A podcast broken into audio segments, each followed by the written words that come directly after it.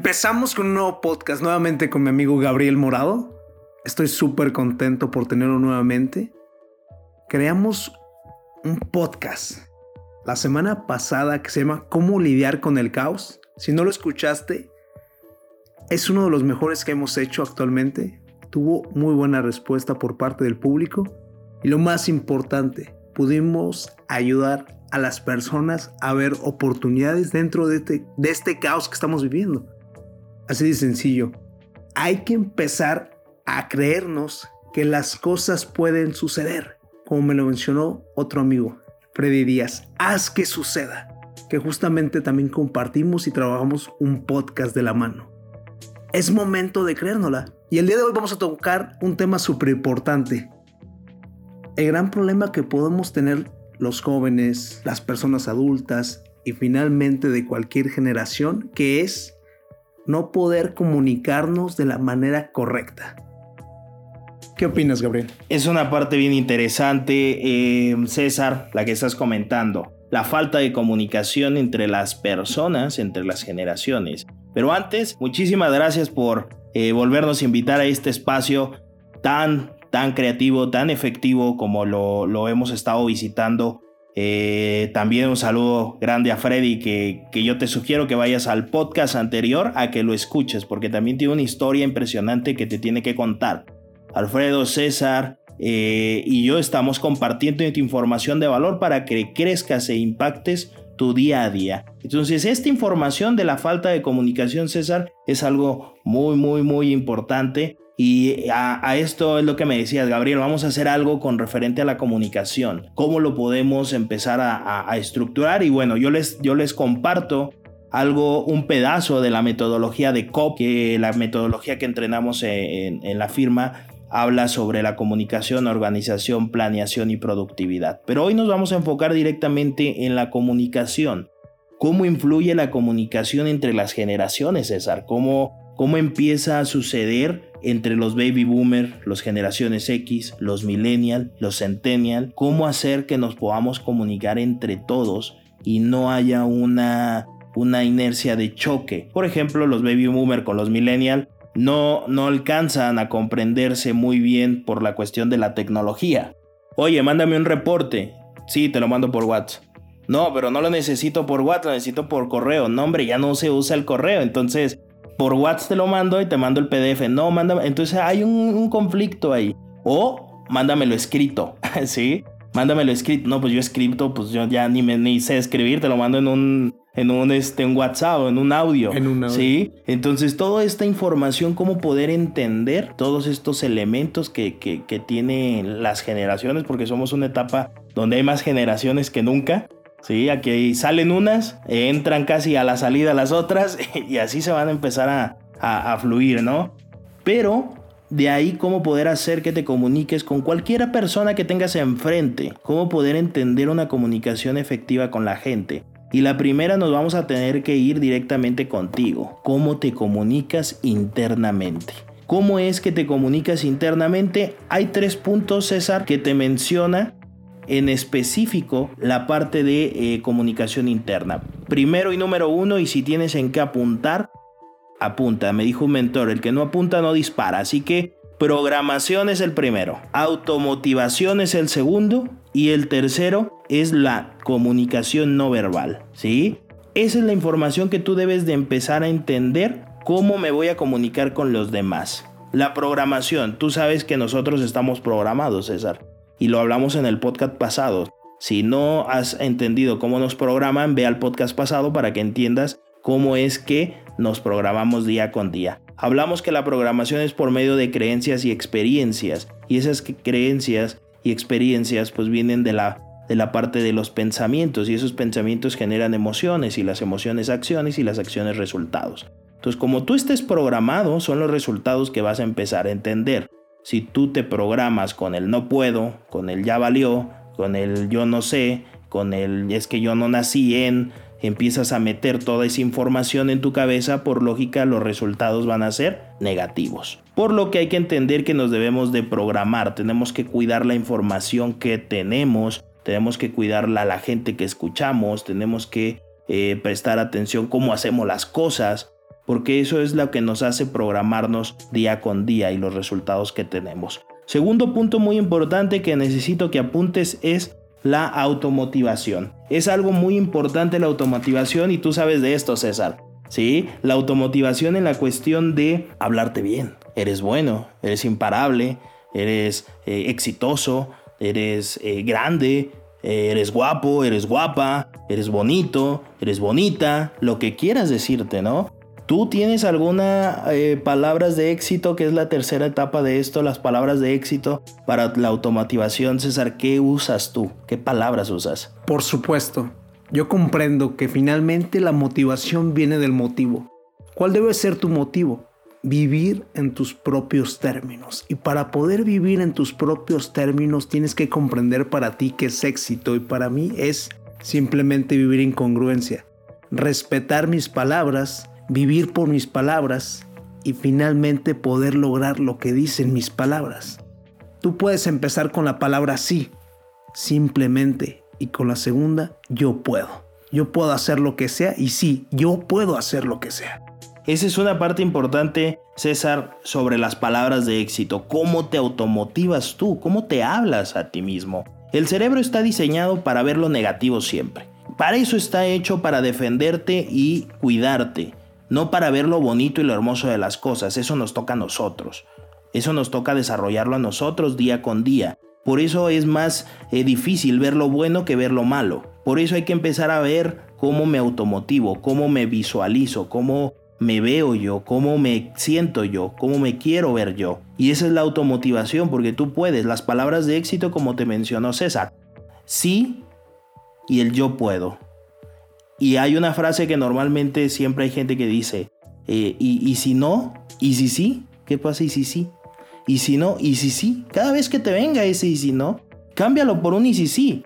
Prográmate para que todo sea sí. Y si sí se puede, y si sí vendes, y si sí te compran, y si sí te contratan, y si sí llegas, y si sí logras la meta, y si sí, ¿qué pasaría si todo lo empezaras a cambiar a esa frase? Palabras de éxito. Soy inteligente, soy audaz, soy bueno, soy grande, soy grandioso, soy el mejor. Palabras de pegamento. Soy abundante. Soy abundante. Todas esas palabras y no necesitas decírselo a nadie. Acuérdate que esto es una comunicación interna. Interna. No se lo tienes que compartir a nadie lo que haces tú. Crea tu propio sistema para que empieces a generar tú palabras de éxito. Ahora, ese es el primer elemento de la comunicación interna. Si tú trabajas eso, vas a poderte comunicar más con los demás. Si tú no trabajas eso, lamentablemente lo que va a suceder es que te vas a comunicar de una manera muy mala, muy, muy mala con la gente que tienes a tu alrededor. Y eso nos va a generar un caos dentro de nosotros. Por eso la gente no se comunica tan bien con la gente, porque no se comunica ni bien con ellos. Exacto. Ay, es que estoy bien tonto. Ay, es que soy Dory. Es que no puedo. no puedo. Entonces, todas estas frases te comunicas de una manera muy equivocada contigo mismo. Tenemos que comunicarnos con nosotros mismos bien para podernos comunicar con los demás. ¿Estás de acuerdo, César? Estoy sumamente de acuerdo. Ahora, como punto número dos de la comunicación, hablamos sobre la comunicación efectiva. Son tres elementos, César. El primero, y tú que estás en tu podcast escuchando esto, pon atención en tu libreta para que apuntes estos tres puntos de la comunicación efectiva. Número uno, el tonito. Número dos, los tres tipos de comunicación. Y número tres, las claves de la pregunta. Primero, vámonos a ir por el tonito. ¿Sí? Cuando habla la gente, no es lo que dice, es el tonito con lo que lo dice. ¿Sí? Y eso hay que tenerlo muy importante, muy en claro, que no es lo mismo decirle a una persona, ay, pues es que ya dijeron, a decirle, oye, acaban de decir, si gustas pregunto otra vez.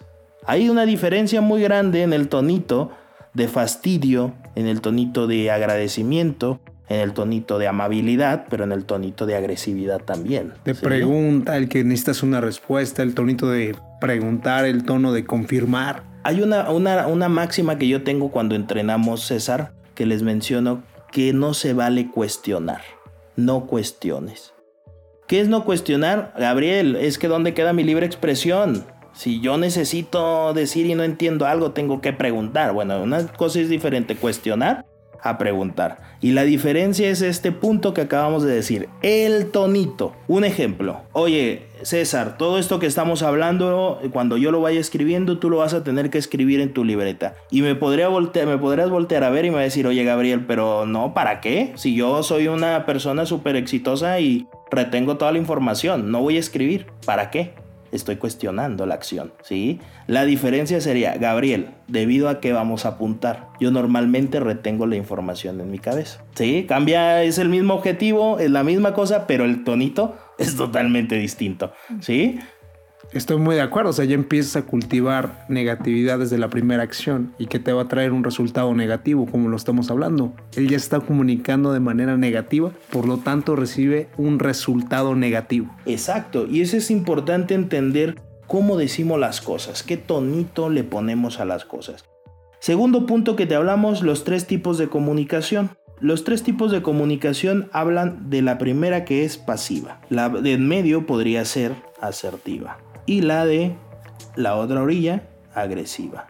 Estos tres elementos de estas tres comunicaciones, te comparto, la pasiva es cuando pido como mucho permiso para que se hagan las cosas, ¿sí? Súper común en estos días. O sea, común, común. Una cosa es pedir la opinión de qué te parece mejor en esta camisa, este color o este color, o que necesites forzosamente la aprobación para poder comprarte esa camisa. ¿Estás de acuerdo? Esa parte de la comunicación pasiva es mucho así, es mucho de, ay, es que mira, mándame el correo porque mira, si no lo envío, este, posiblemente eh, me vayan a reportar o nos va a ir mal. Oye, porfa, recoge tu cuarto. Oye, no seas malo, este, levanta tus platos. ¿sí? O sea, esa pasividad no ayuda mucho, porque te van a ayudar y te va a ayudar una vez, pero después lo van a hacer por lástima o por fastidio de que estés así pidiendo las cosas como, ay, pobrecito, ¿sí? Comunicación pacífica, eh, comunicación pasiva no sirve, ¿sí? Ahora, vámonos a la otra que es la agresiva, ¿sí? Esta típica comunicación más, más puntual hoy en día, ¿no? ¿Y por qué lo voy a hacer? Ah, no, a mí que me digan que me tenga que venir, si no, no. O sea, comunicación agresiva. Oye, ¿mandaste el correo o no? Porque hay que, necesito que lo envíes. O sea, comunicación muy agresiva y esa comunicación no sirve. Y la comunicación lo utiliza mucho la gente que quiere usar como psicología de, de choque, ¿sí? Como te grito para que reacciones. No sirve, ¿sí? No sirve. ¿Por qué? Porque quizás en un momento, en una ocasión muy en específico sirva, pero no toda la vida, no todos los días, ¿sí? Entonces la agresividad de recoge las cosas, debe por esto, de no seas huevón. Igual, ¿qué comunicación tienes tú contigo mismo? ¿Sea agresiva o comunicación eh, pasiva, no? De, de, decir, eh, pues no pasa nada, tranquilo. O de que te estés machacando a cada rato. ¿Sí? Y también la comunicación que utilices con la gente externa. ¿Qué comunicación usas con la gente de tu entorno? Eh, ¿Pasiva o efectiva? Pero ¿cuál es la interesante, Gabriel? ¿Cuál es la ideal? Pues bueno, la ideal es la comunicación asertiva y yo le llamo comunicación efectiva también. La comunicación asertiva habla literalmente de tener postura. Postura. La postura es no ni ser grosero ni pedir permiso. Es una información muy concreta la que vamos a hacer. ¿Enviaste el correo que te dije el día de ayer? ¿Sí o no? Comunicación muy, muy, muy, muy este, puntual. puntual Claro, o sea, no necesitas ser grosero, pero simplemente de manera correcta. O sea, lo que es, es, la realidad es así. Exacto. Tienes, puedes darle un tonito más amable, claro, pero tú tienes que tener postura.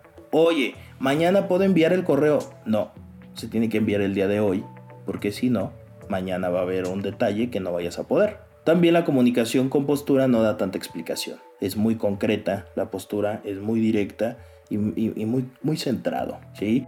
Te voy a poner un ejemplo. Yo eh, estaba dando las sesiones eh, de cambio de chip y me habla una participante, me dice, oye Gabriel, fíjate que ella vivía hasta el seminario, ¿sí? Oye Gabriel, fíjate que este, que no sé si pueda la sesión hacerse en el centro, más cerca, y, le digo a la chica, mira, eh, no, no puedo hacerlas al centro porque aquí se dan todas las sesiones, y bueno, cada sesión que, que tengo después de ti tengo las siguientes. Entonces, ¿te parece bien que recorramos media hora la sesión para que alcances a llegar y no tengas ningún problema? Tuve postura en decir las cosas. Ni cedí, ni le dije, ay, no, pues vente para acá, pues si estás entrenando. Sí, pues no, no seas flojilla, no, pues también comunicación agresiva. No, yo fui con postura. Entonces hay que aprender a tener postura de decir las cosas con clientes, con familia, con hermanos, con novia, con lo que tú quieras y más colaboradores. Postura. ¿Sí? Entonces esas son las tres tipos de comunicación que vamos a, a, utilizar y hay que detectar tú qué comunicación utilizas. Tú que estás escuchando este podcast, ¿qué comunicación utilizas? ¿Cuál es esa comunicación que tú utilizas hoy en día?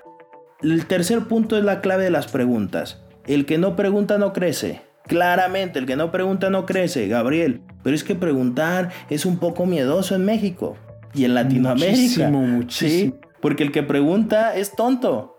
¿Estás de acuerdo? Estoy muy de acuerdo. ¿Sí? En México, en Latinoamérica, la pregunta es tonta. Desde la primaria, ¿no? Sí. te pasó que se burlan porque preguntas. Ah, es que él no sabe, es que él es burro, es que él no entiende, es que él no puede.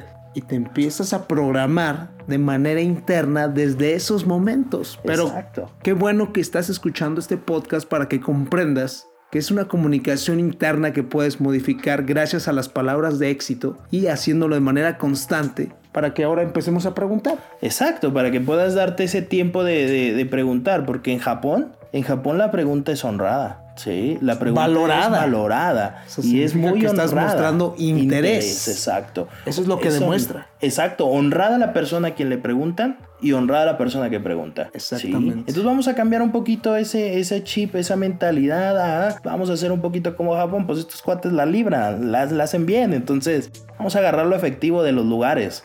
Y esta es la parte importante. Preguntar. Este, pero ten cuidado y, da contexto, porque también hay una manera de preguntar, porque no, no, la gente a veces pregunta sin contexto. Y esto es muy, muy. Ah, a mí me dijo que preguntara, oye, el libro que leíste. ¿Cuál libro? El libro, no seas gacho, dime qué libro es. Pues no, no sé cuál libro. Ah, te quieres hacer menso que no me quieres dar el, nombre del libro. No, ¿cuál libro, bro? Dame contexto, ¿no? El libro este, este que me dijiste que... Ok, cuéntame un poquito de contexto y luego preguntas. Primero da contexto y luego preguntas. Porque es muy usual que la gente pregunta sin contexto. Así pasa, o sea, en serio, en serio. O sea, piensa la gente que todos estamos pensando de la misma manera y hay que tener lo que tú estás mencionando, el punto número dos, de tener una comunicación asertiva, que significa también finalmente ponerte los tenis de los demás. Dar contexto, dar contexto. O sea, ¿cómo vas a saber que él va a tener la misma comprensión que tú tienes por algo que tú estás pensando en estos momentos? Es imposible. Exacto. Y ese es uno importante. Entonces pregunta con contexto, pregúntale a la gente efectiva, no le preguntes a la gente tóxica eh, cómo defines una persona tóxica y efectiva, te lo digo rápido. El 90% de la información que menciona la, la persona tóxica es negativa. El 90% de la información que te da la persona efectiva es positiva. Entonces así puedes determinar, puedes determinar cómo puedes lidiar y pregúntale a la gente efectiva, a la gente tóxica no le preguntes porque te van a contestar de una mala manera. Entonces hay que ser inteligentes también en esto, ¿vale? Siguiente punto y no y muy importante, yo sé que tú estás escuchando esto, pero es importantísimo el siguiente punto César para la comunicación, que es la comunicación no verbal. Ustedes imaginarán, ustedes imaginarán que nosotros estamos eh, en firmes aquí grabando este podcast, pero no, la mano está volando, los, los levantos, todo. ¿Por qué? Porque la comunicación verbal dice más que las palabras. Y si yo no pudiera hacer esta gesticulación que estoy haciendo con las manos y diciéndole, no sentiría la emoción que estás sintiendo al escuchar esta información. Por eso la comunicación verbal es muy importante, César. Y tú sabes de eso. Sí. Me encanta. Y la comunicación, la comunicación no verbal es todo aquello que transmitimos sin palabras.